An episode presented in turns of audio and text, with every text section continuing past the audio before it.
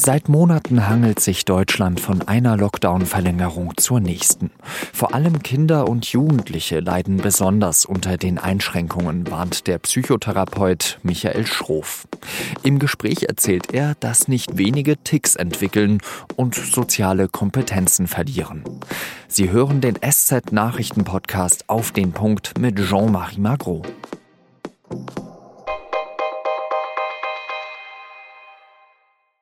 In Berlin haben in den vergangenen Tagen die Parlamentarierinnen und Parlamentarier über die Bundesnotbremse gestritten, also darüber, wie das Bundesinfektionsschutzgesetz reformiert werden soll. Inzwischen hat auch der Bundesrat das Gesetz abgenickt. Es sieht nächtliche Ausgangssperren von 22 bis 5 Uhr vor und verschärfte Kontaktbeschränkungen. Auch Schulen waren ein Thema. Ab einer Inzidenz von 165 sollen die in Zukunft geschlossen werden. Warum 165? Einen wissenschaftlichen Grund dafür gibt es nicht. Es handelt sich um einen politischen Kompromiss. Dabei ist die Frage, ob Schulen geöffnet werden oder nicht, absolut zentral für Kinder und Jugendliche. Laut einer im Februar veröffentlichten Studie des Uniklinikums Hamburg-Eppendorf ist die große Mehrheit der Kinder durch den Lockdown belastet. Fast jedes dritte Kind zeigte schon Anfang dieses Jahres psychische Auffälligkeiten. Fast doppelt so viele wie vor Corona. Der Unterricht im Homeschooling ist lange nicht so intensiv wie vor Ort. Und weil den Kindern ihre Freunde fehlen, verbringen sie mehr Zeit in den sozialen Medien. Der Berufsverband der Kinder- und Jugendpsychotherapeutinnen und Therapeuten schlägt deswegen Alarm. Immer mehr Kinder und Jugendliche brauchen Therapien, aber es fehlt an Plätzen. Sie fordern, dass die Kapazitäten ausgeweitet werden, auch weil mit gesundheitlichen Folgen auf Jahre gerechnet werden muss. Ich habe mit dem Vorsitzenden des Berufsverbands gesprochen, Michael Schroff. Er arbeitet in Hamburg als Kinder- und Jugendpsychotherapeut und hat sich netterweise die Zeit für uns genommen. Herr Schroff, wie gut kommen Kinder und Jugendliche gerade mit dieser Corona-Krise, mit diesen mehrfachen Lockdowns zurecht? Na, insgesamt kann man sagen, ähm, dass die Kids ähm, nicht gut damit zurechtkommen. Ähm, zwar kommen die Kids sehr unterschiedlich damit zurecht. Also es gibt Kinder und Jugendliche, die mehr davon getroffen werden als andere. Aber insgesamt muss man schon sagen, dass die Einschränkungen groß sind und dass auch insgesamt psychische Störungen wie vor allem Angsterkrankungen, Depressionen, Essstörungen zugenommen haben und zunehmen. Und das ist etwas, was also etwa bei den Anfragen in unseren Praxen unmittelbar spürbar ist. Ja, aber die Kids kommen halt auch sehr unterschiedlich damit zurecht. Also je nachdem, also ähm, etwa diese Isolation, ähm, die ähm, drückt natürlich mehr auf Kindern, die sowieso schon beengt wohnen. Und bei ähm, manchen Kids spielt auch eine Rolle, einfach ob sie ähm, das technische Equipment haben, um zum Beispiel an Online-Unterricht teilzunehmen. Ähm, also da genießen Kids, die, deren Eltern ökonomisch besser gestellt sind, teilweise auch, auch Privilegien. Wie wichtig sind denn soziale Kontakte für Kinder, für Jugendliche? Ja, soziale Kontakte sind für Kinder und Jugendliche sehr wichtig. In sozialen Kontakten ähm, werden ja auch soziale Kompetenzen trainiert, also wie man miteinander umgeht. Es gab also etwa ähm, nach einer kurzzeitigen Öffnung im vergangenen Herbst ähm, so die, die Beobachtung, dass Kids gar nicht mehr wussten, wie man in der Schule miteinander umgeht.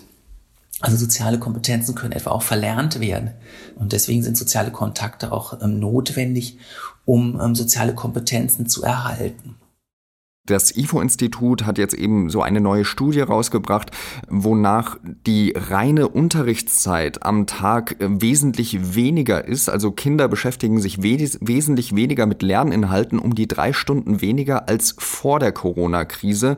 Hingegen ist man zum Beispiel wesentlich öfter am Handy. Können Sie das auch beobachten?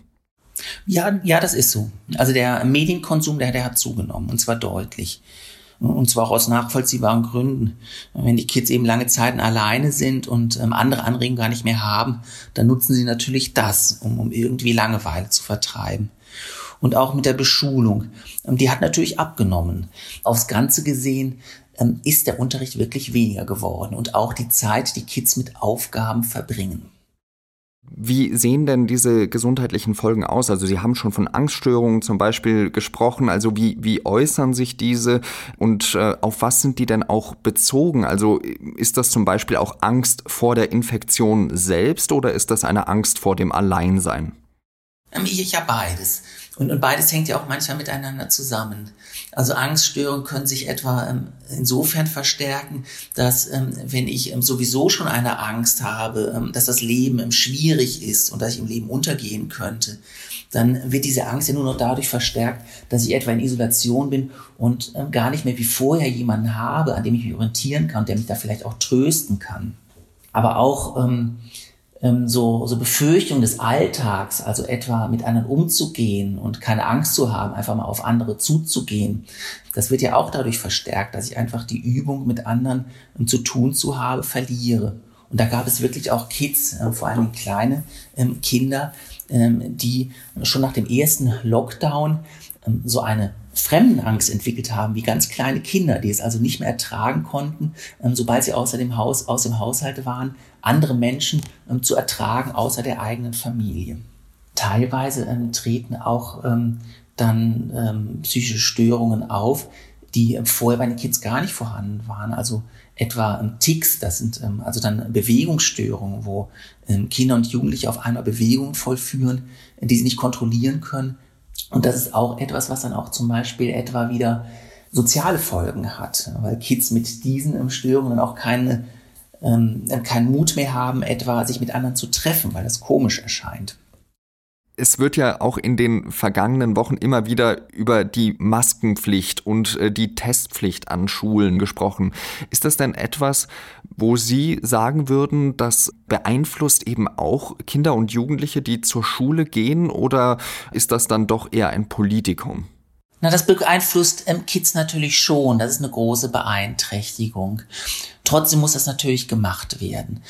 Ähm, und aber wir glauben, dass es eben an der Stelle auch wichtig ist, dass wir ähm, dem auch Aufmerksamkeit schenken und dann etwa ähm, Kids gezielt helfen, auch diese äh, Maßnahmen mitzutragen, dass die Kids da also nicht sich selbst überlassen werden.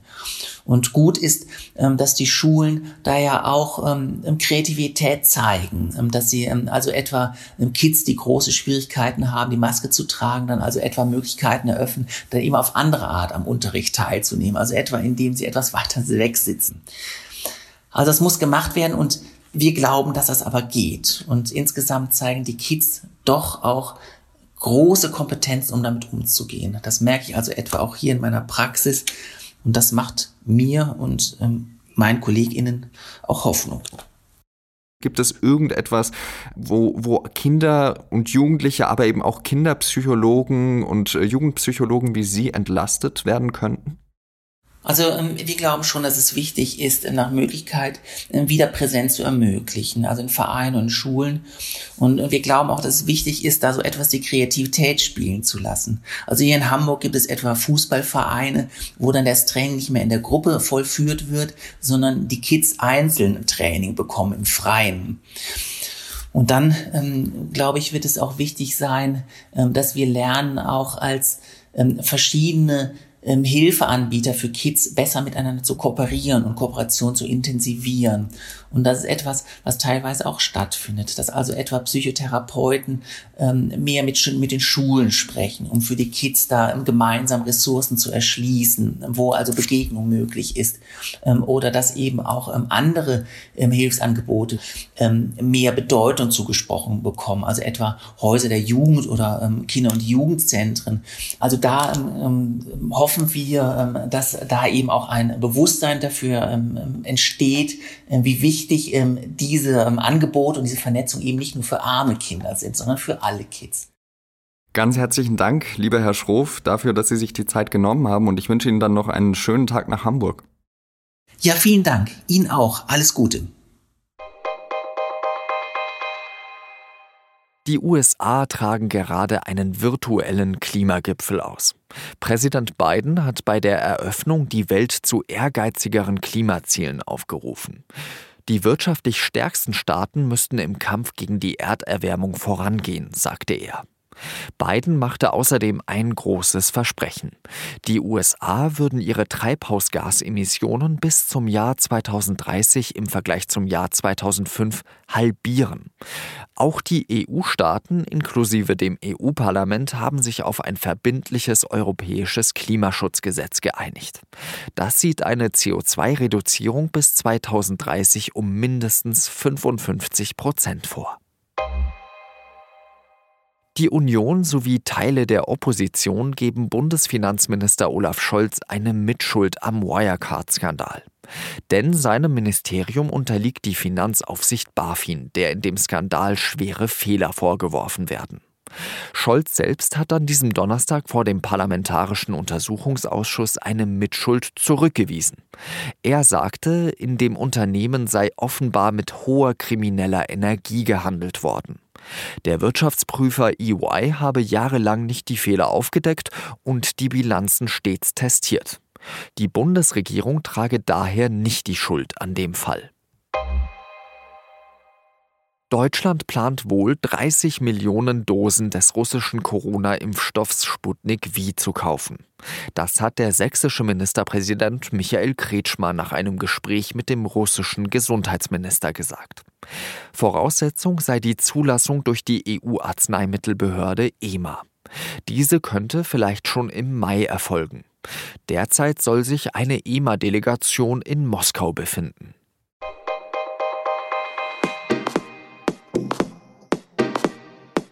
Es ist die wohl bekannteste Rubrik auf dem deutschen Magazinmarkt, die sich am wenigsten in einen Podcast umsetzen lässt.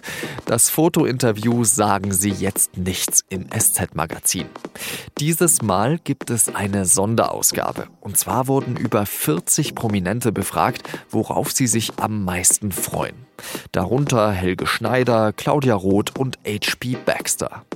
Das Magazin liegt der Süddeutschen Zeitung am Freitag bei. Redaktionsschluss für Auf den Punkt war 16 Uhr. Danke, dass Sie zugehört haben und bis zum nächsten Mal. Salü.